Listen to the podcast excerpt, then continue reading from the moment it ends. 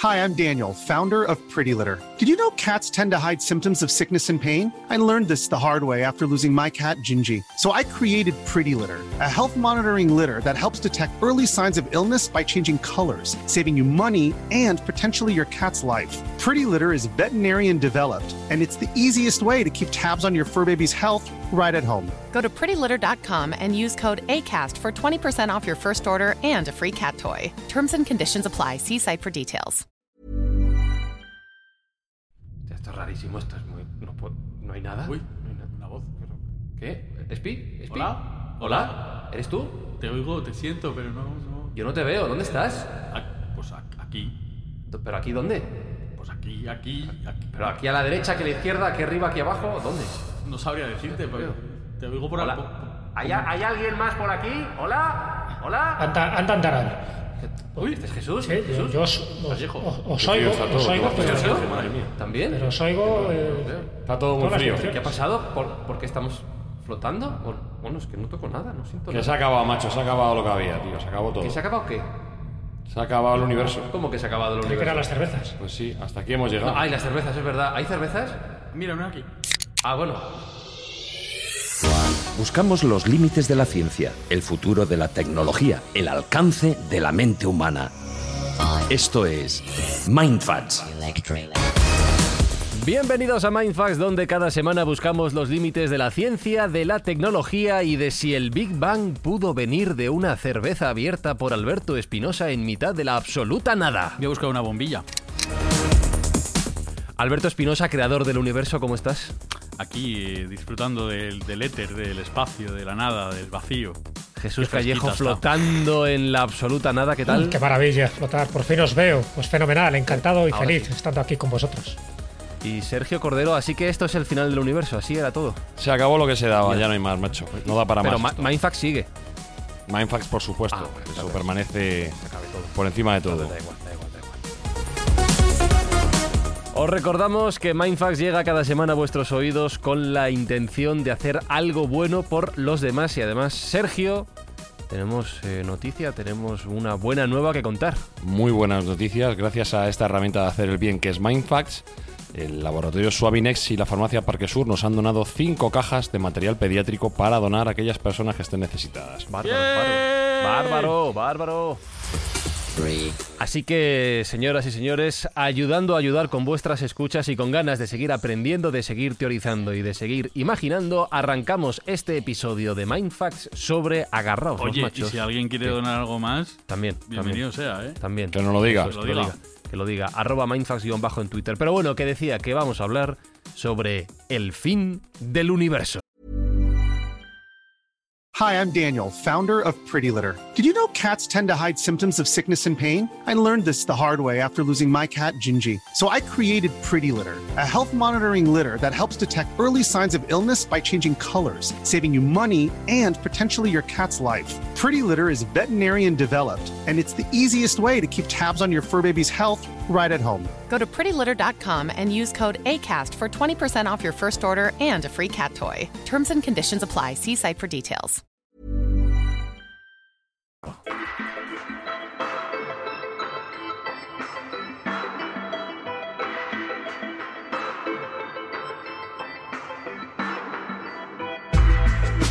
Os voy a contar una pequeña anécdota personal. Cuando tenía seis años, me regalaron, no sé quién fue, un libro sobre el universo.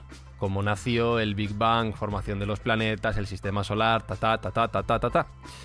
Y la última parte hablaba sobre la muerte del Sol. Cómo iba a comenzar a acabarse su combustible, a convertirse en una gigante roja, a engullir Mercurio. Cómo en la vida, tiempo atrás, ya habría dejado, perdón, en la, vida, en la Tierra habría dejado de existir vida porque las temperaturas harían nuestro planeta inhabitable, eh, cómo el Sol y el sistema solar terminarían de ser un lugar como el que conocemos hoy en día. Y después de eso, cogí una rabieta terrible porque ahí fue cuando descubrí la muerte y que no somos eternos, ni nosotros, ni el Sol, ni por supuesto el universo. Así que Sergio Cordero, yo espero que este episodio que no nos deje mal cuerpecito, ¿no? Porque claro, pensar en esto, en que somos terriblemente mortales y finitos, no, no- no acaba de gustarnos a nadie, claro, ¿no? Bueno, hombre, yo espero que este programa del fin del universo sea el más alegre que nuestros oyentes escuchen en los próximos meses. Ah, que el resto Eh, van a ser peor. pensado- Vale. Claro, hab- habíamos pensado en hacer un programa acerca del fin del mundo, pero eso es muy de la escóbula, eso es muy mundano. Nosotros tenemos unos delirios de grandeza mucho mayores, con lo cual se nos quedaba corto el fin del, el fin del mundo y hemos ido al fin del universo directamente, a lo último de lo último. Ya, ya. Na- Que nadie nos pueda superar. No, no, total. y es que todo se acaba, Fran, Sí, todo se acaba. sí. Mm. Se acabó Juego de Tronos, se acabó esa relación perfecta que tenías con aquella chica, ¿te acuerdas? Se acabó la racha de Champions League del Madrid, Eh, tres seguidas, es todo se acaba. eso. Es tremendo. Y el universo no va a ser Como la menos, se va a canción de los módulos, todo tiene su fin, tío. Efectivamente. Claro, em, Por suerte no hay que preocuparse mucho porque antes de que eso ocurra, la Tierra va a haber acabado muchísimo antes Ah, y ninguno de nosotros estará por aquí. Vale. O sea que tenemos cosillas más urgentes de las que preocuparnos, más allá del fin del universo, pero bueno, es interesante saber cómo estamos teorizando y cómo estamos vislumbrando ese fin último de todo. Porque por ir haciendo planes, ¿se tiene calculado ya de qué fecha estamos hablando? Por, por organizarme, vaya, no por otra cosa. Sí, yo tengo una escala temporal aquí preparada que Ah. luego te voy a contar. Vale. Va a ser uno de los mindfacts de la tarde. Eh, pero bueno, quiero, quiero que lo dejemos un poco para, como te digo, la cronología posterior, la cronología del fin, lo último de lo último. Vale, pues vamos a matar el universo hoy en Mindfax. ¿Por dónde empezamos a terminar con todo? Bueno, yo creo que debería Jesús ponernos un poco de antecedentes acerca de cómo se han imaginado diferentes civilizaciones el fin de las cosas. Que es experto en, historia y en, este tipo de civilizaciones comparadas, él nos puede contar si alguien antes se había imaginado que algo se iba a acabar y cómo. Pues sí, sí, sí, la verdad que sí. Cuando echas mano un poco de, de estas tradiciones religiosas, cuando hablan de la creación del mundo, de la creación también de la especie humana y por supuesto de la creación del universo, casi siempre hay un denominador común, tanto sean religiones monoteístas como politeístas, y es que todo tiene un principio, un desarrollo y un final. Pero ese final no es un final definitivo, sino es un final cíclico, y eso es importante, porque estabais un poco pesimistas en la introducción, diciendo que al final todo se acaba, pero todo se acaba para que vuelva a renacer. Es como una etapa que termina, pero surge una nueva etapa. Lo que pasa es que, claro, estamos hablando de, de magnitudes temporales que te crean una especie de chisporreteo en la cabeza tremenda. ¿no? Te Luego- rompen el cerebro, te Sí, sí, sí, no, está claro. Esto es un MyFaz puro y duro, ¿no? Cuando hablemos de cifras, pues veremos. Cuando decías, ¿cuándo se terminará esto? Es que estamos hablando de miles de millones, de billones de años. Por lo tanto, no nos tenemos que preocupar. Pero sí es verdad que todo tiene un principio, un desarrollo y un final. Y estas cosmogonías que están recogidas en distintos textos sagrados, desde la Biblia en el Génesis, pasando pues, por el Popol Vuh, que es el libro sagrado de los mayas, como bien sabéis, o la mitología nórdica, o incluso en los libros hinduistas, ¿no? en los libros de la literatura védica, todos siempre hablan de que hay un momento en que este universo empieza a tener forma, se empieza a manifestar, siempre está relacionado con, con entidades divinas, está claro, o sea que siempre hay un, un, concepto religioso de la existencia, nada surge de la nada, es decir, que todo tiene una finalidad, todo tiene un propósito y hay un motor detrás. Ese motor siempre es o una divinidad única cuando estamos hablando de una religión monoteísta, o son una serie de, de dioses que son los que están creando esto que llamamos universo.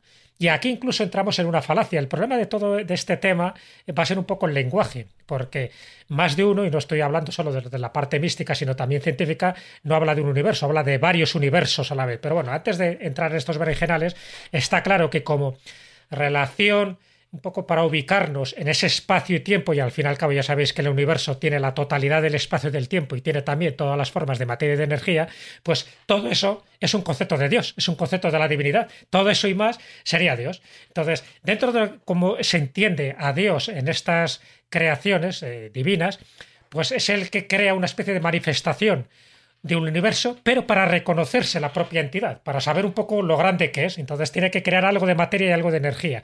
Eso es lo que se va expandiendo y, al final se va creando los distintos mundos, el planeta Tierra y por lo tanto la humanidad. Sería muy muy farragoso entrar un poco en cada creación de estas, pero en todas ellas, ya digo, el denominador común es que al final, al final hay un final, hay un final, pero es un final cíclico, ¿vale? Por ejemplo, dentro de la cosmogonía hindú, cuando hablan, por ejemplo, del Kali Yuga, que es en la etapa en la que estamos ahora, el Kali Yuga terminará, pero volverá a resurgir otro Yuga. Cuando se habla del Ragnarok, dentro de la terminología nórdica de los vikingos, El Ragnarok al final prácticamente acaba con todos los dioses y con todos los seres humanos, pero acaba para volver a renacer con otros planetas, con otros dioses, con otros humanos. Es decir, como una versión mejorada, un 2.0. Entonces, nadie habla de que cuando se termine se terminará todo y que nos vamos todos al carajo, sino que se habla de una edad de oro.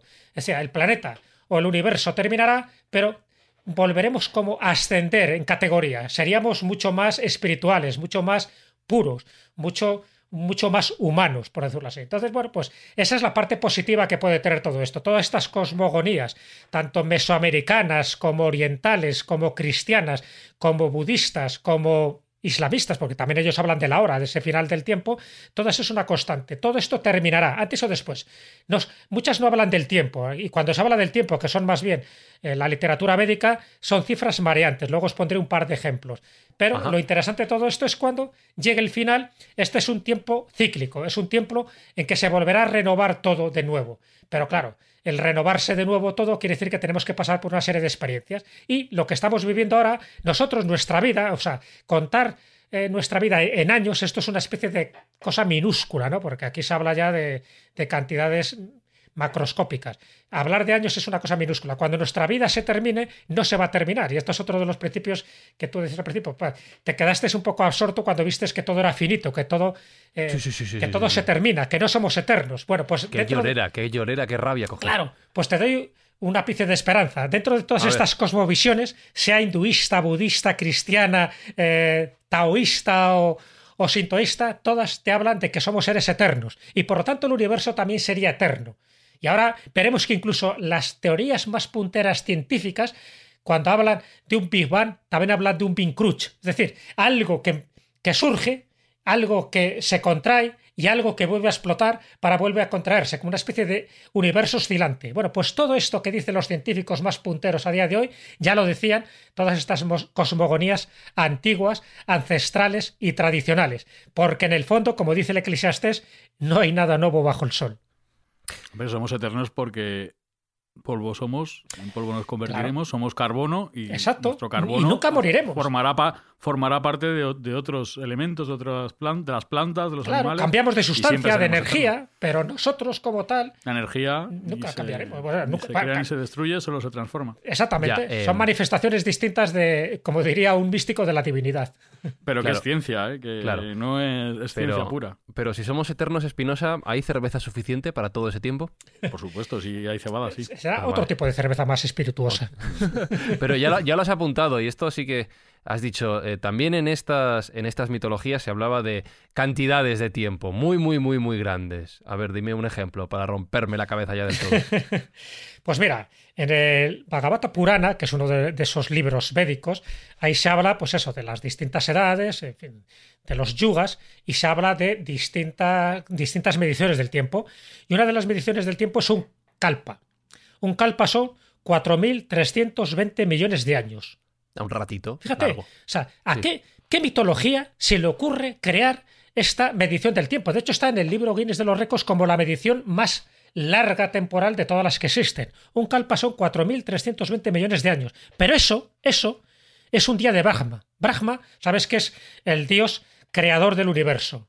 Luego está Vishnu y Shiva, uno es el, que le mantiene luego y el otro es el destructor del universo. Pero Brahma es el creador que con su hálito crea todas las manifestaciones vivientes y sintientes.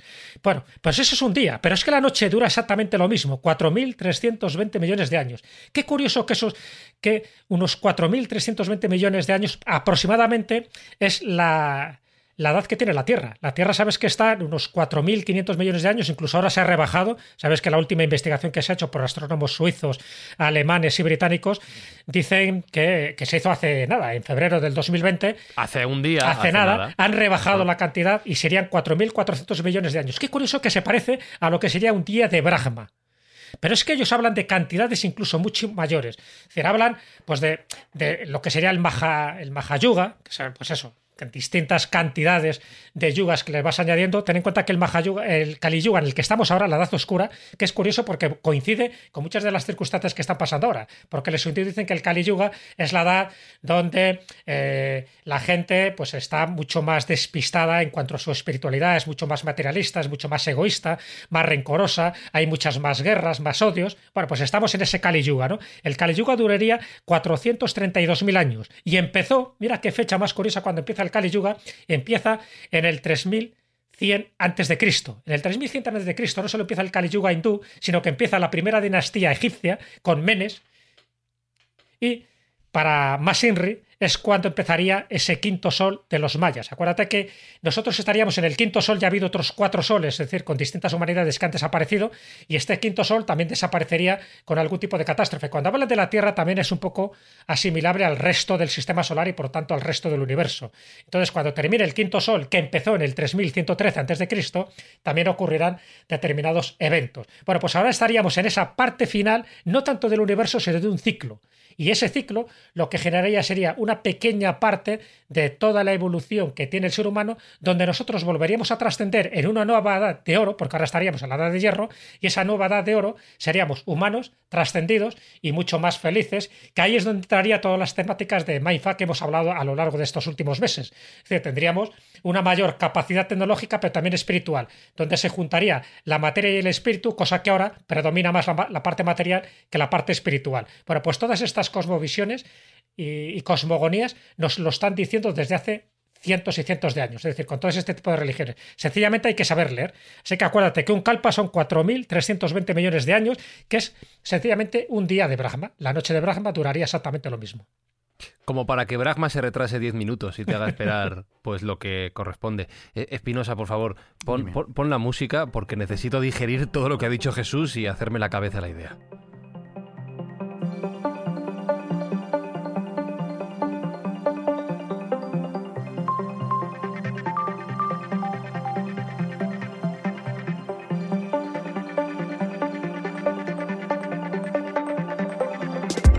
Claro, no podía evitar preguntarme mientras escuchaba a Jesús y pensaba en el fin del universo y lo que sabemos, no lo que creemos, sino lo que sabemos a ciencia cierta, Sergio.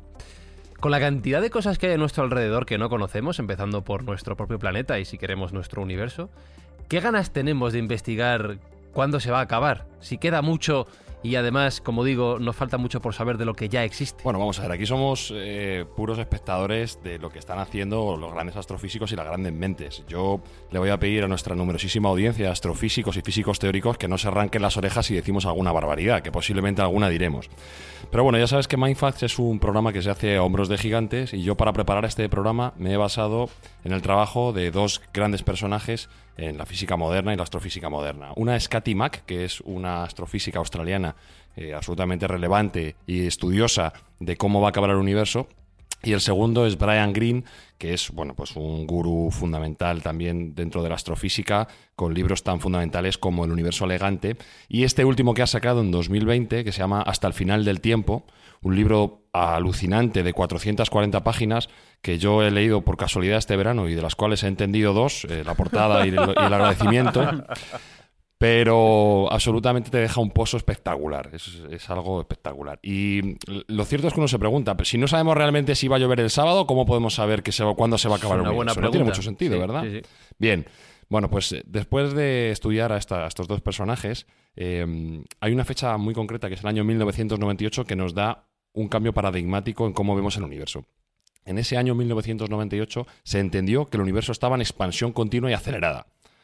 Hasta entonces se pensaba que el universo podría estar creciendo, pero no aceleradamente. Y también se pensaba que incluso podría estar estático. Incluso Einstein pensaba que el universo podría ser un ente estático.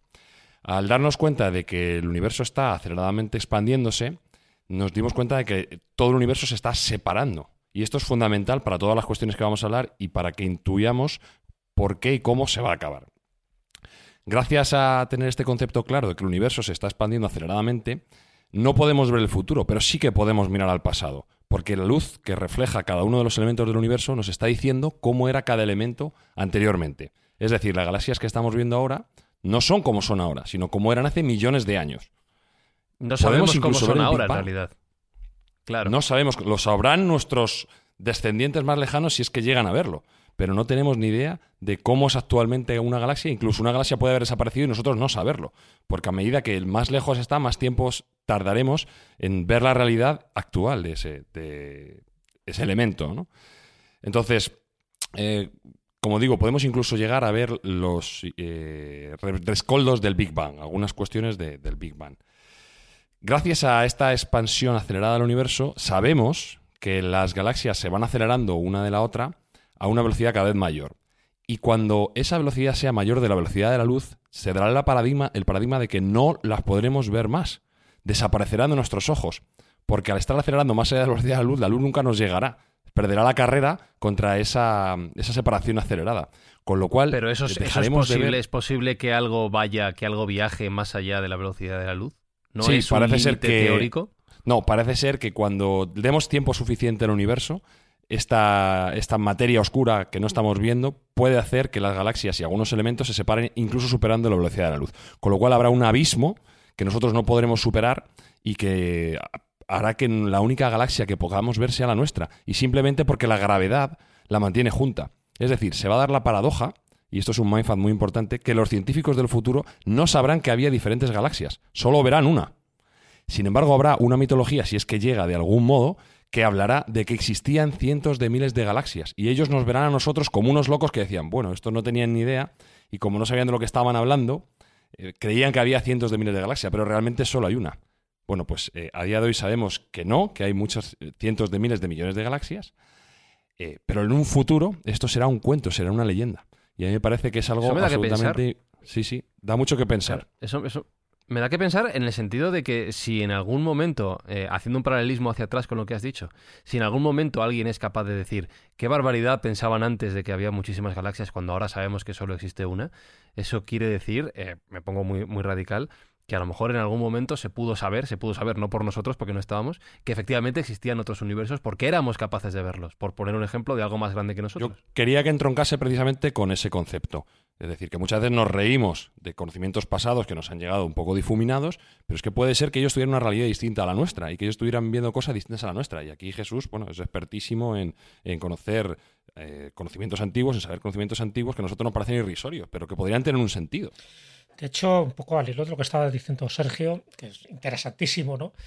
Y, por ese límite teórico de la velocidad de la luz se da una bueno en el universo se dan muchas paradojas pero hay una paradoja que siempre ha generado ¿no? una especie de estupefacción a todos los astrofísicos pero es una paradoja que ahora mismo sí se podría explicar la paradoja es que el universo a día de hoy está consensuado que tiene 13.800 millones de años ¿de acuerdo?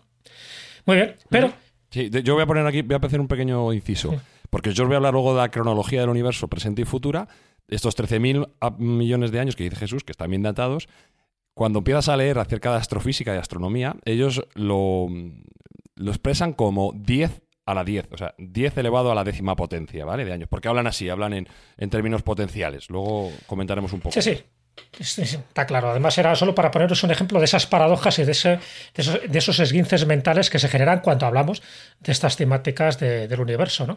Entonces, bueno, esos 13.800 millones de años que tiene el origen de nuestro universo, de nuestro universo, que sería del universo observable, que esa es otra, ¿eh? de lo que ahora mismo nosotros conocemos como universo observable. Pero sabemos también, porque se ha medido el diámetro que tiene nuestro universo. ¿De acuerdo? Ese diámetro quiere decir que si cogemos una galaxia en un extremo del diámetro y otra galaxia en el, otro extremo, la distancia son 93.000 millones de años luz. Por lo tanto, la paradoja está clara. Es decir, si el Big Bang empezó hace 13.800 millones de años, no puede haber una galaxia que esté más alejada de 3.800 millones de años luz. ¿De acuerdo?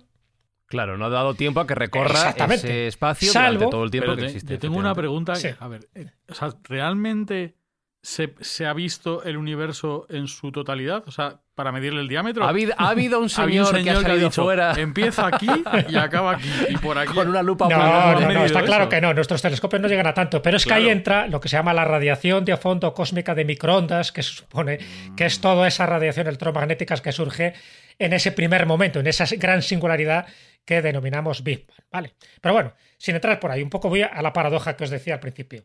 Por lo tanto, datos objetivos científicos a día de hoy. Sabemos el momento de ese, de ese punto cero, ¿no? donde empieza a, mostrarse nuestro universo hace 13.800 millones de años, y sin embargo sabemos que dos galaxias separadas, eh, de extremo a extremo, tienen 93.000 millones de años luz dentro de ese diámetro. ¿no? ¿Qué quiere decir? Si aplicamos la ley de la relatividad de, Einstein, nada puede ir más, más rápido que la velocidad de la luz, ¿de acuerdo? Por lo tanto, algo pasa aquí. Y porque lo que se dilata en este caso, cuando se van expandiendo, y eso está demostrado ¿no? por, por la ley de, de, Hubble, cuando se va extendiendo ¿no? a todas las galaxias al rojo, es decir, se van expandiendo, y cada vez que están más lejos, la velocidad es mayor. Lo que quiere decir que la expansión no es temporal, no es la materia lo que se va expandiendo, porque la materia tiene un límite, que es la velocidad de la luz. Lo que se está expandiendo es el espacio y, que se esté expandiendo el espacio porque se han encontrado galaxias que se están expandiendo a 2,5 la velocidad de la luz, eso quiere decir, y aquí es donde entra la cosa, que hay un elemento que no conocemos ahora, que es la energía oscura. Sabes que más de una vez hemos dicho que todo lo que nosotros observamos del universo visible es un 4% de materia ordinaria o de materia bariónica. Quiere decir que es lo que está compuesto por electrones y por átomos dentro de nuestro modelo estándar con, protones y electrones, y electrones, ¿de acuerdo? Eso solo es el 4%. Todo lo demás es materia oscura y energía oscura. Bueno, pues la energía oscura es lo que está haciendo que se acelere el espacio, que es lo que hace que se vaya elongando, por decirlo así, este tipo de galaxias que se van extendiendo. ¿Qué quiere decir? Que lo que se expande es el espacio, no el tiempo, no es la materia. Y entonces, por eso se consiguen velocidades superiores a la velocidad de la luz. Por eso al final es compatible con la teoría de la relatividad, porque no está la velocidad de la luz tiene el límite para las cosas que son materia pura y dura, pero la materia que nosotros consideramos ordinaria. Es decir, hay un motor ahí de expansión, que es la energía oscura, que no tenemos ni idea de lo que puede ser, que es lo que hace que lo que se expanda sea el espacio. Y por eso las velocidades son mayores que la velocidad de la luz. Sé que esto crea un esguince mental, pero esto te lo ratificaría un astrofísico. No, me encanta que haya hecho Jesús esta apreciación. me, encanta que haya hecho Jesús esta apreciación porque se entiende mucho mejor lo que yo estaba comentando. Mm. Efectivamente, las, eh, se están separando los elementos del universo gracias a esa materia oscura, o eso pensamos, esa, esa energía oscura, pero efectivamente aquellas cuestiones que poseen masa a día de hoy, bajo nuestro conocimiento, no pueden superar la velocidad de la luz, pero sí lo que no tiene masa, sí el propio espacio, sí el propio espacio-tiempo. Y eso es lo que haría que ese universo mm, tenga cumpliendo los requisitos de la ley de, la relatividad y no yendo más allá de la velocidad de la luz, alejarse a más de la velocidad de la luz. O sea, resumiendo, lo, que, lo que crece es el vacío. Lo que nosotros sí, exactamente, el vacío. que se llama espacio, espacio. No se están separando las cosas, sino que crece el vacío. Eso es, exactamente, pero, pero crece entre medias, sí. Por la, por la ley de Hubble, cuanto más lejos se está, porque el vacío cuanto más lejos está, a más velocidad va. Entonces lo que crece es el vacío, es como un globo que, se va expandiendo. El, vacío y entonces lo que hace es que la materia o la masa que está dentro de ese vacío es lo que se expande, pero no es la pero la velocidad de la luz mantiene siempre también un control a esa expansión, pero un control a la materia, no un control al tiempo. Bueno, pues digo que es un poco de complejo de entender, pero eso es lo que explica de que haya distancias de 93.000 millones de años luz cuando realmente nuestro universo solo tiene 13.800 millones de años. Pero entonces, si el universo cada vez eh, se separa a mayor velocidad, si está acelerando esa separación, en realidad, em, como el, fin no se va a producir, ¿no? Cada vez va a ser más grande, más grande, más grande. No, déjame, déjame pero que eso te lo, es lo que decía Sergio, por eso al final nos vamos a quedar solos, por eso al final solo vamos a conocer nuestra galaxia, porque las demás están tan lejos que no las podemos observar. Claro. Se van a ir de lejos. Pero bueno, yo te voy a hacer, un, como te decía, una pequeña cronología, un pequeño calendario para que veas eh, cómo creemos o cómo creen los, eh, los expertos que puede acabar esto, ¿vale? Vale. Si, si ahora mismo estamos en 10 elevado a 10 años, es decir, 13.300 aproximadamente millones de años, dentro de 10 elevado a la 20, a la 20 potencia, el Sol empieza a expandirse y engulle la Tierra. Con lo cual, si no hemos sido capaces de salir de nuestra casa, 10 elevado a la 20 es cientos de miles de millones de años. ¿eh? Un uno, mucho tiempo más. Muchísimo. Un 1 con 20 ceros, vale. Correcto, sí. El, sol empieza a expandirse. Del que, tenemos ya atrás. Llega a, la órbita de la Tierra y la engulle. Con lo cual, tenemos hasta ese tiempo para salir de aquí, que eso ya lo hemos hablado largo entendido en diferentes programas de Minecraft. Bueno, vamos pillado ya. Si esperamos eh, a 10 elevado a la 30, a la 30 potencia, las estrellas empiezan a acabar dentro de agujeros negros. Se empiezan a evaporar y empiezan a ir destinándose en los agujeros negros. Los agujeros negros empiezan a comerse a esas estrellas. Claro, lo que pasa es que aquí tenemos un problema. Si, si hemos conseguido huir de la Tierra, eh, tendremos que ir a un sitio donde no ocurra eso, porque entonces nos va a acabar tirando para adentro. Bueno, tenemos todavía 10 elevado a 10 años que ah, todavía pues, sería un tiempo suficiente para hacerlo. Pero bueno, estará por ver. Probablemente no. Para crearnos una estrella nuestra. Ahora mismo no tengo mucha fe en que vayamos más allá de 2020, con lo cual no tengo mucha fe en, en ninguno de los Sergio, ¿quieres ser positivo de este grupo? Por claro. Bien. Bien, es campata al Madrid y estoy de mala leche. Eh, si esperamos a la 10 elevado a la 40, empiezan a pasar cosas raras los protones se desintegran. Mm. Empiezan a, eliminarse el enlace, del, enlace nuclear que ellos tienen y se empiezan a desintegrar. Con lo cual, el universo, como nosotros lo entendemos, ya no tendría forma. No tendría ninguna Hombre, y ni el Madrid ni nosotros sobreviviríamos a todo eso. Bueno, la, grandeza del Madrid sí. Ah, eh, si, si esperamos a las 10 elevado a la 80, los agujeros negros también empiezan a desaparecer por efecto de la radiación de Hawking. hemos hablado de la radiación de Hawking en algún caso. Mm. Ya sabéis que los agujeros negros van emitiendo una radiación infrarroja que hace que vayan perdiendo masa. Bueno, pues en el punto de 10 elevado a 80 los agujeros negros también desaparecen, que pensábamos que iba a ser lo último de lo último. Pues no, no es lo último de lo último. Si esperamos a 10 elevado a la 100, el universo empieza a ser una sopa de partículas en el cual no entra nada más. Una sopa absolutamente informe donde no, hay, no nada tiene sentido. O sea, pero, ya no existe tampoco, no existe el vacío tampoco. No existe nada, no. El vacío está dentro de una sopa de partículas que no tiene ningún sentido. Sin embargo, si esperamos a la 10 elevado a la 150, ya sí que empiezan a pasar cosas absolutamente extrañísimas. El campo de Higgs, del bosón de Higgs, del famoso bosón de Higgs, se desintegra y lo cambia absolutamente todo. Y tenemos que esperar. A, atención a la, a la fecha. ¿eh? 10 elevado a la 10 elevado a la 68. Es decir, un doble exponencial, que esto a mí me rompió la cabeza cuando lo leí. 10 elevado a la 10 y eso elevado a la 68 potencia. Es decir, una, cifra, pues el Google este que, no se puede ni imaginar, por ahí eso, anda. Eso Google Calendar no llega, ¿no? sabría el número, no, yo creo que no vamos a llegar a ello. Bueno, pues en ese momento, esa sopa de partículas desintegrada del bosón de Higgs crean aleatoriamente unas partículas que crean un cerebro. ¿Cómo? Y ese cerebro podría ser mi cerebro que estaría alucinando y está creando ese universo. ¿Cómo, cómo, A ver, a ver. Esto. Haz la moviola de esto. Vamos a la simulación. Aleatoriamente, aleatoriamente, esas partículas se reordenan en lo que podría ser un cerebro. Y ese cerebro podría ser el mío, el tuyo, cualquiera de los que estemos escuchando, que estén alucinando y creando este universo en el cual estamos nosotros. O sea, ¿me estás diciendo que el final de los del, universo va a ser el final de los Serrano? No, no. Exactamente. todo es una simulación. Esto se llama todo es una simulación. Todo es una simulación. Esto se llama el tiene un nombre que se llama el cerebro de Boltzmann, ¿vale? Es una teoría en la cual dice que es más sencillo esperar a ese movimiento aleatorio de partículas que generen un cerebro que a su vez imagina un universo que crear un universo de por sí mismo. Esto es un mindfact alucinante. alucinante. Pero es que hay que pensar que si un evento tiene una posibilidad cuántica mayor que cero, si esperamos el suficiente tiempo, va a pasar.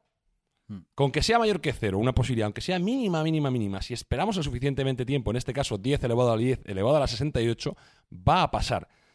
Este es el famoso ejemplo también de aquellos monos que ponían aleatoriamente a ticlear en, en máquinas de escribir y acababan copiando o haciendo obras de Shakespeare. O el Alep de Borges.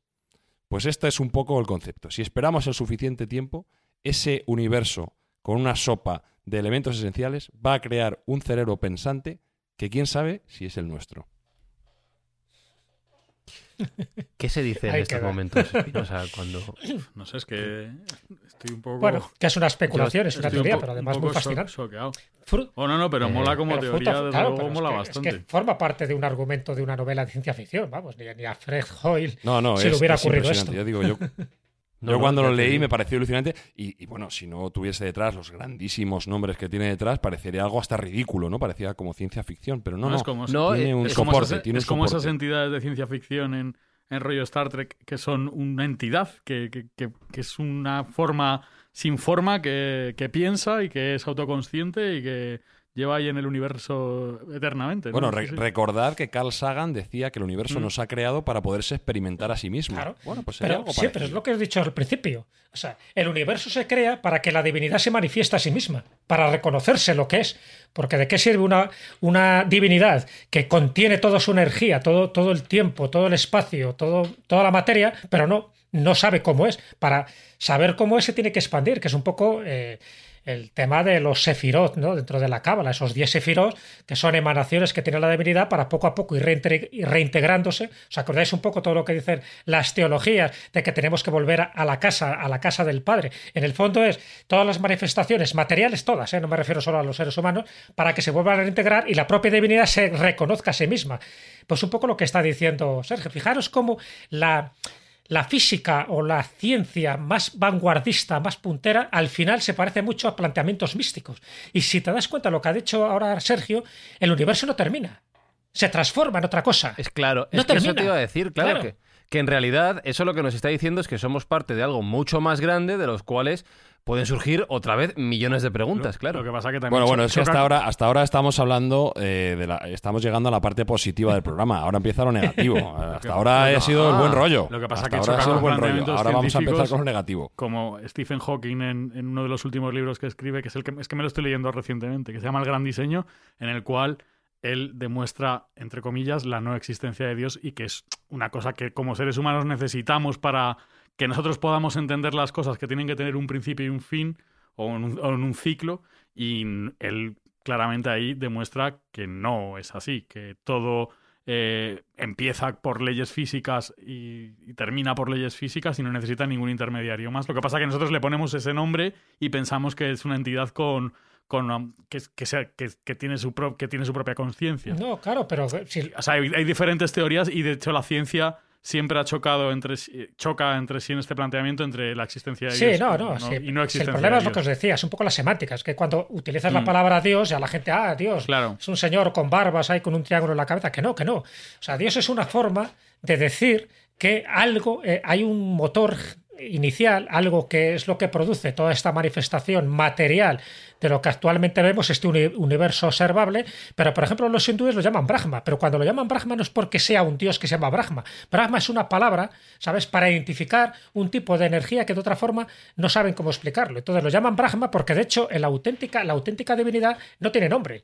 Esto lo hemos comentado más de una vez. O sea, cuando tú nombras a Dios, ya lo estás limitando, por lo tanto ya no es Dios. Es decir, tiene que ser algo. también, claro, es algo. Eh, eh, cuando habla de Brahma, Brahma es lo incognoscible. Eh, en el Sefirot que os he dicho de la cábala de estos 10 Sefirot, el, origen de estos 10 Sefirot lo llaman el Ein Sof. Es decir, lo no manifestado, lo innombrable, lo que no puedes tú definir ni describir. Entonces lo llaman Isof, pues llamarlo de alguna forma. Y luego son los 10 Sephiroth los que poco a poco se van reintegrando en la, en la unidad para que se vaya autorreconociendo esta divinidad. Que, llámalo universo, llámalo energía, llámalo Dios, y da igual. Si a la de la verdad, te quiero decir que cuando llegamos a este tipo de parámetros, no tiene nada que ver la religión en esto, es otra cosa distinta. Sencillamente es algo que no podemos entender, que no podemos comprender y que hay que darles unas palabras. Entonces, la palabra que le damos, el Bim Bam, para un místico no sería otra manifestación de Dios, el Big Bang. Bueno, pues ya está. El Big Bang es que él mismo dijo, voy a, voy a expandirme, voy a ver un poco lo que soy. Da igual. abrirme una cerveza. exactamente, pero bueno, te quiero decir que es cierto, hay un libro que se llama Cuestiones Cuánticas, ¿no? que, publicó Kailas no hace demasiado tiempo, perdón, Kairos, y este libro lo que hace es recoger manifestaciones de Rodinger, de Max Planck, de Einstein, en fin, de los científicos más reconocidos del momento, Niels Bohr, eh, eh, David Bond, y todos ellos al final. cuando pues si te aburres de Telecinco. Claro, sí, sí, todos. La gran para cambiar el Todos ellos, cuando empiezan a definir un poco lo que hay más allá de todo esto, de estas manifestaciones, nadie habla de Dios, porque en la ecuación en ciencia Dios está marginado. No hablan de Dios, pero tal como lo definen, al final sería una especie de manifestación divina, ¿no? No, sí, claro, a eso me refiero.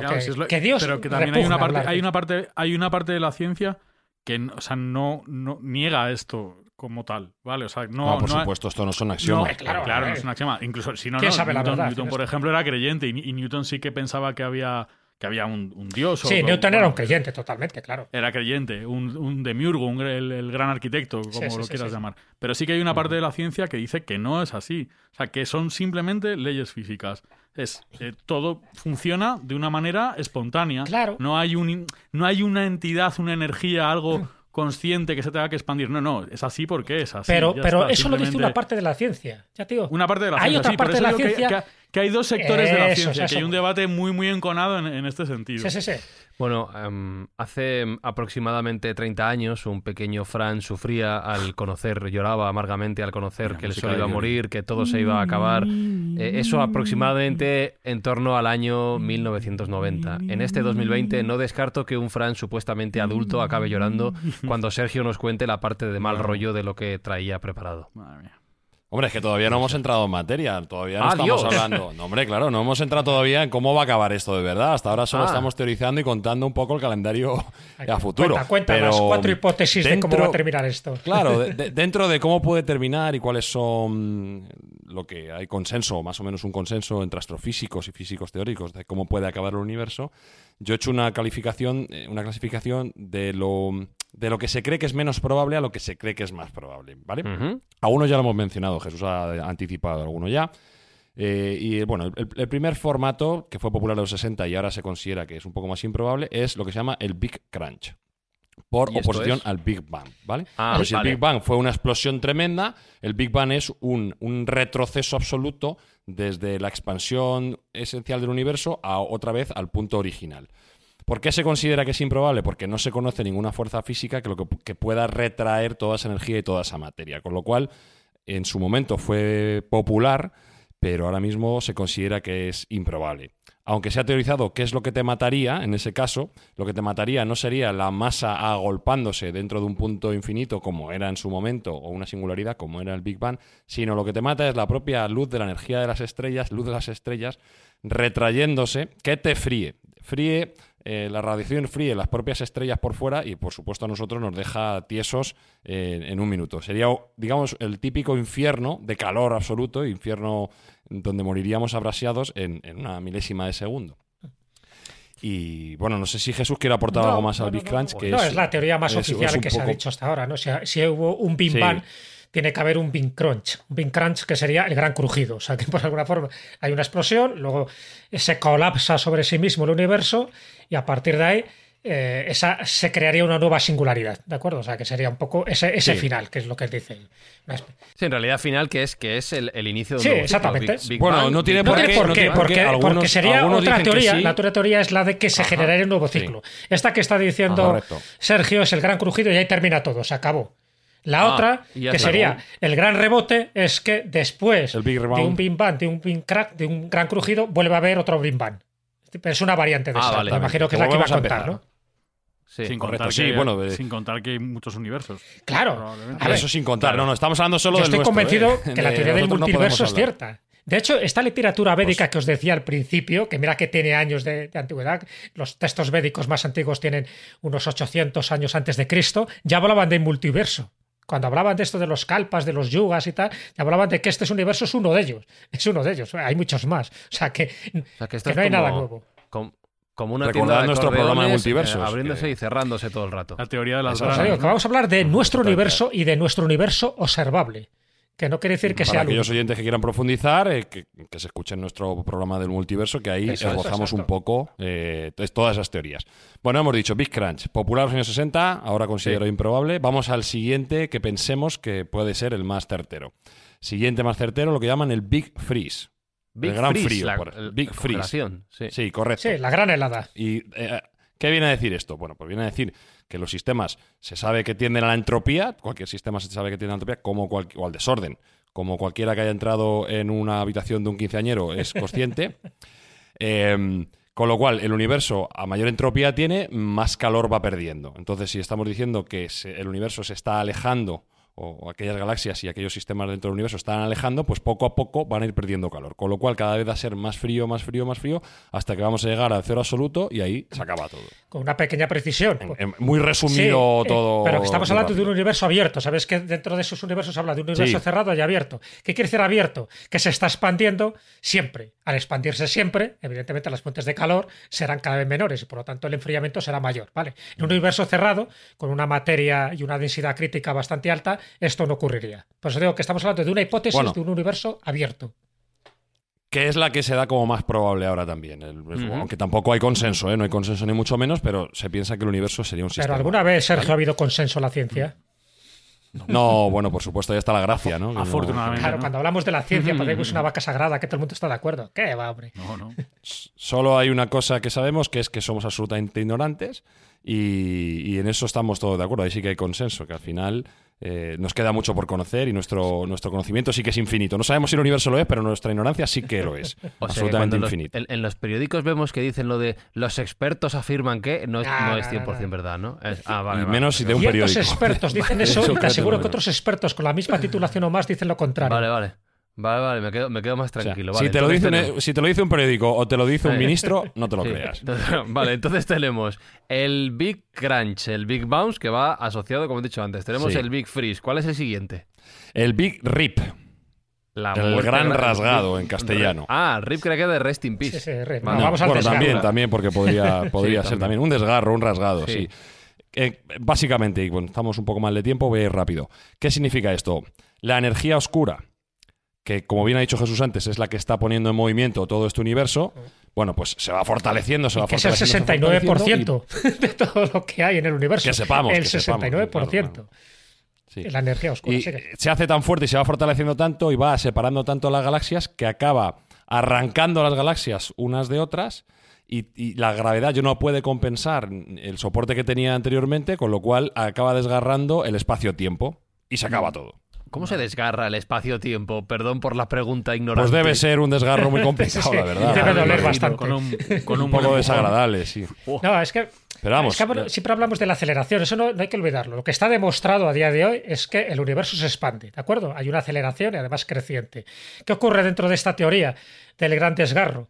Pues que la aceleración de esta expansión es eterna.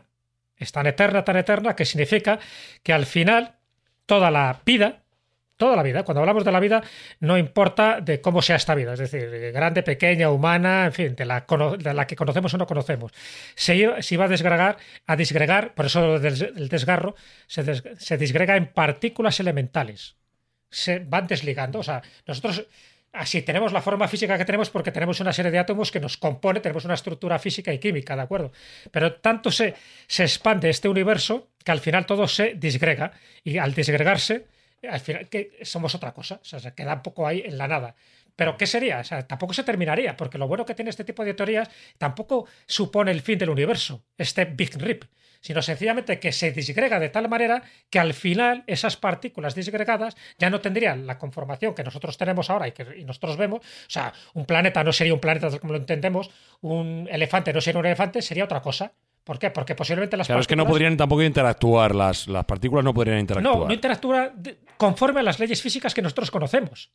Correcto, Claro, correcto. Es que eso hay que, hay que partir de esa base. Cuando hablamos de mu- multiuniversos, nosotros en este universo conocemos unas leyes físicas y químicas por las que se regulan estas estructuras atómicas, ¿de acuerdo? Pero es que en otros universos, o en esta especie de final de universo, las partículas ya no se comportan como nosotros entendemos que se comportan. Ya no obedecen a un modelo estándar, obedecen a otra. Entonces se disgregan, pero no se disgregan para que queden infinitamente por ahí perdidas en el, en el tiempo y en el espacio. Se disgregarían para crear otra cosa, otras formas de vida, con otra, en fin, con otras manifestaciones totalmente diferentes a las que nos podemos imaginar. Entonces eso es lo De divertido de para, todo esto. para aportar más entropía aquí, más caos, eh, el universo, bueno, según una, de la- una teoría de las muchas, el universo que nosotros conocemos no lo podemos explicar con las leyes físicas tal cual. Claro. Me explico. O sea, se llama la teoría M.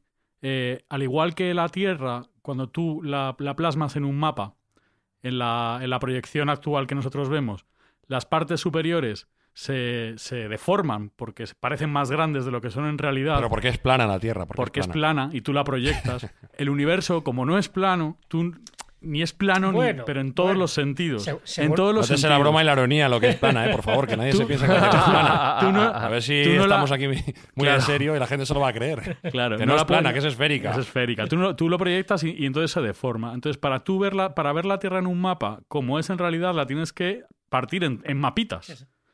De manera que cada mapita conforma una región.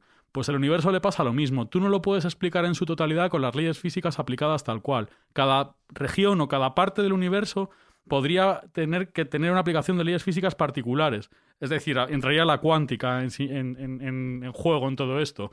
Eh, cosas, micro, cosas muy, muy, muy, muy microscópicas tendrían unas leyes físicas particulares y para, para explicarlo en su totalidad habría que aplicarlo de diferentes maneras nuestra, las leyes. cambia nuestra concepción totalmente. Cambia la concepción. no lo puedes aplicar como, como, un todo, con, con, nuestra mente humana como un todo, sino habría que verlo como por partes. Claro. Claro. Para explicarlo en su totalidad. No, hombre, por eso, por eso siempre estamos diciendo, ¿no? De que cuidado, que lo que nosotros conocemos, sumando todos los planetas, todas las galaxias, todas las constelaciones, todas las especies vivas que han pasado por la Tierra.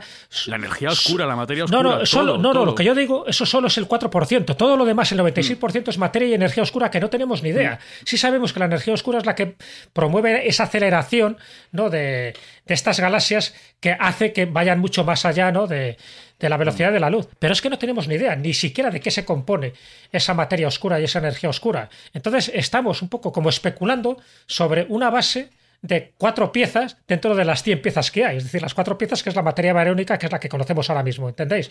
Entonces, por eso digo que todo lo que estamos diciendo es mera especulación, porque cuando llegue ese final del universo, es que es algo que no podemos ni siquiera imaginar sencillamente porque la desagregación de nuestras partículas, lo que está claro es que las partículas van a seguir existiendo en otra forma.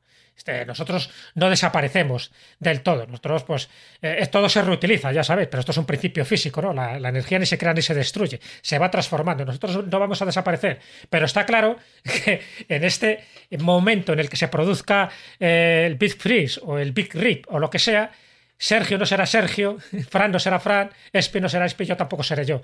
Seremos otra cosa.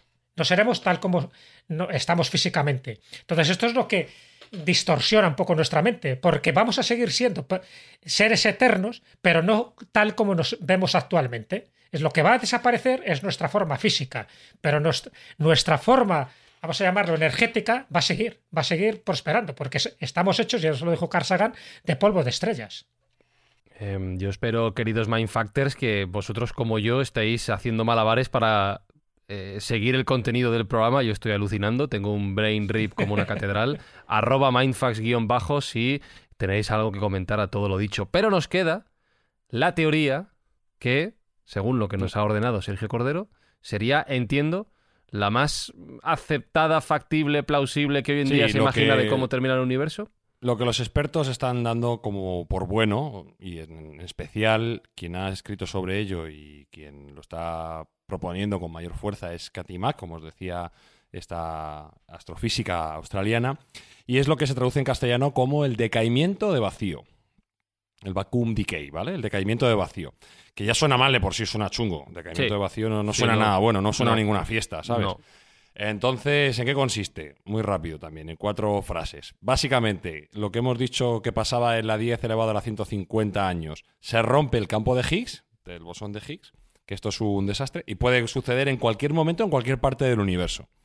Se produce una burbuja de vacío que va arrasando allá por donde pasa, que avanza a la velocidad de la luz y que todo lo que toca lo destruye absolutamente. Como digo, se puede producir en cualquier momento, puede ser mañana, puede ser pasado, puede ya haber pasado y todavía no nos ha llegado. Ventaja que tenemos, no nos daríamos cuenta. Pim, porque pasaría una fracción tan rápida que nuestros impulsos nerviosos no se darían cuenta, porque nuestros impulsos nerviosos no viajan a la velocidad de la luz. Con lo cual sería como un gran apagón. Se acabó lo que se daba y no nos hemos enterado de que hemos palmado. Mm. Entonces, esta teoría parece ser que es la que más preponderancia está teniendo entre los expertos ahora y por la que apuestan eh, por cómo va a acabar el universo y yo también se considera que elegir, Si hay que elegir que sea eso. Sí, hay que elegir, no sé, si hay que elegir que sea sin darse cuenta. claro, Catapum y se acabó. Rapidito. Madre mía, vaya contenido del episodio. Em, estoy bueno, pero ya te digo, esto, la ciencia, en este caso la religión, ha coincidido en este caso. Todo tiene un final. Y el final, pues cambia el nombre, le podemos dar eso, más cifras, más datos científicos, más elementos técnicos, pero en definitiva, al final va a haber un Ragnarok, va a haber un Armagedón, va a haber un Apocalipsis, va a haber un Kali Yuga, va a haber un quinto sol, es decir, sea lo que sea el nombre que le demos, va a ser una muerte y resurrección. En el fondo, eh, tanto el cosmos como la humanidad va por ciclos. Entonces la humanidad dura lo que va a durar, el cosmos va a durar un poco más, pero en el fondo todo obedece a una serie de ciclos cósmicos que no somos capaces de comprender, porque estamos hablando de longitudes temporales inimaginables, pero que en definitiva es algo, una ley, eso sí que es una ley física. Todo lo que nace acaba muriendo o acaba regenerándose. Eh, de hecho, hablando de ciclos y de regenerarse, Espi, te voy a pedir un favor. No es que no haya entendido el contenido del programa, es que se me ha escapado algún detallito. Entonces, ¿puedes rebobinar hasta el inicio de la explicación de Sergio para que vuelva a escucharlo en un momento? Dale, dale al rewind, dale. Vale, sí, ahora aceléralo rápido para que puedan, para que no tengamos que escuchar otros 50 minutos. Ponlo rápido, rápido, Bueno, rápido. somos rápido. eh, puros espectadores de lo que están haciendo los grandes astrofísicos y las grandes mentes. Yo le voy a pedir a nuestra numerosísima audiencia de astrofísicos Vale, y físicos vale. teóricos que no se arranquen las orejas y decimos alguna barbaridad, ahora puedo confirmar idea. Pero bueno, ya sabes que no lo he entendido y que lo tengo que escuchar otra vez. Entonces, pon la música de salida y ya despedimos y lo oigo yo por mi lado.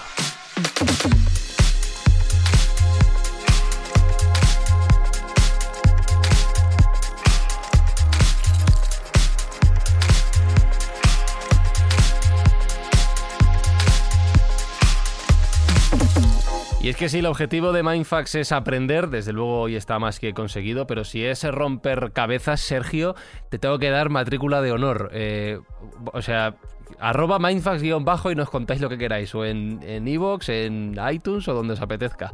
Eh, No, Sergio, hoy, digo- objetivo logrado. Vamos a hombros de gigantes y simplemente somos correas transmisoras. Somos gente curiosa que expresa su curiosidad. Y a mí me gustaría, hablando de curiosidad, que pensarais los tres, aunque yo también voy a decir la mía, qué os gustaría ver o hacer antes de que se acabe el universo. Fran. Otra Champions del Madrid, Bien. ya para ganarme el favor. Jesús. Pues yo verlo sentadito en una buena silla en el volcán Yellowstone. Bien también, bien también. Alberto. Pues, pues no lo sé, no lo sé. Me gustaría poder eh, verlo desde fuera de la Tierra, desde el espacio. Ah, tú, tú eres de los que sobreviven. No va a haber otro modo, desde luego que no va a haber otro Sí, modo. Si, se, si va a ver, va a ser desde con, digamos, perspectiva lejana, ¿no? Va a ser. ¿Y tú, Pues yo diría que me gustaría ver antes de que acabe el universo políticos honestos. Y No, en contradicción, en contradicción con lo que ha dicho Fran, a mí me gustaría ver una champion del Atleti que el universo. Por mi hermano, por la gente que aprecia el Atleti, que es mucha, pero una champion del Atleti. Por mucho que imaginemos el futuro, Sergio, hay cosas, y has dicho dos de ellas, que son imposibles y que no van a ocurrir jamás. Políticos no corruptos y champions del Atleti se conjugan en un universo que todavía no conocemos. Jesús Callejo, gracias una Un semana placer. más. Un abrazo. Alberto Espinosa, lo dicho, gracias. Sí, un universal, universal, un abrazo universal. Y Sergio Cordero, recuérdanos esa buena noticia que hemos tenido en ese objetivo de Mindfax de ayudar a quien lo necesita episodio tras episodio. Correcto, pues eh, gracias a la farmacia Parque Sur hemos recibido una donación interesante e importante de elementos de pediatría para donar a aquellas madres que lo necesitan para sus niños. Pues eso es una gran noticia que vuestras escuchas hacen posible. Recordad que aquí en Mindfax vamos desarrollando durante el año diferentes objetivos benéficos que gracias a vosotros se van cumpliendo. Si tenéis cualquier idea, cualquier aportación, en Twitter arroba mindfax-bajo y en cualquiera de los canales que tenemos a vuestra disposición para comunicarnos. Besos, saludos, abrazos de Fran y Zuzquiza. Voy a recuperarme de todo esto. Cuando se me pasen las agujetas, nos escuchamos aquí en Mindfax. ¡Adiós! Chao, chao, chao, chao, chao, chao, chao, chao. Mindfacts llega cada semana a tus oídos a través de Spotify, Apple Podcast, Evox, Google Podcast o tu aplicación favorita. Búscanos en redes sociales. Somos Mindfacts.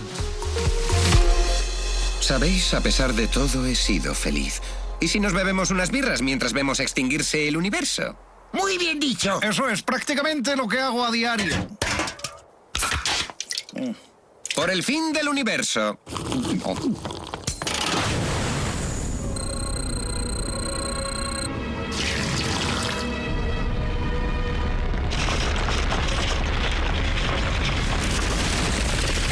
Adiós, Tierra. Gracias por el aire y todo eso.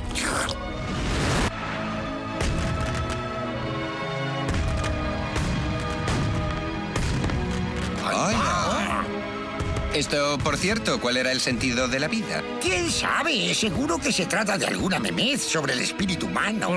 Seguramente. Las estrellas están desapareciendo. Oh, cuán inmenso vacío. Sí, sí, cojo la indirecta. Ah, ahora deben de estar desintegrándose los últimos protones. Adiós, último protón. Y... Se acabó. Es el fin del universo.